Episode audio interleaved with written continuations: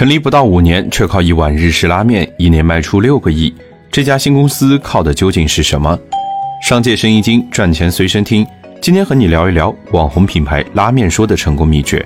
创始团队九五后，用户群体九零后。拉面说一出生就是奔着三个新东西去的。第一个新呢叫新需求，和传统方便面不一样，拉面说瞄准的是年轻人，对品质颜值有新需求。十分钟时间就能在家做出一碗还不错的拉面，方便、好吃、健康，颜值也不错。年轻人愿意为此付出更高的价格。在消费升级的大趋势下，每一个行业其实都有这样的新需求。第二个新呢叫新爆品，为了快速抓住这个新需求，拉面说一开始只打了一个爆品——日式拉面。这是一个认知度高也高端的品类，吃过拉面说的人都知道。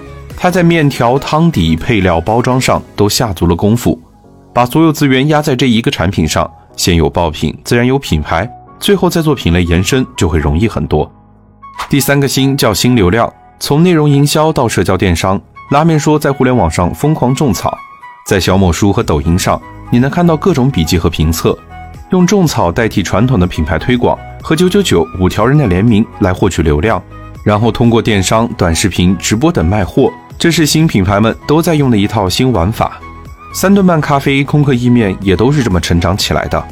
瞄准新需求，打造新爆品，玩转新流量，你的行业可以用拉面说的思路再做一遍吗？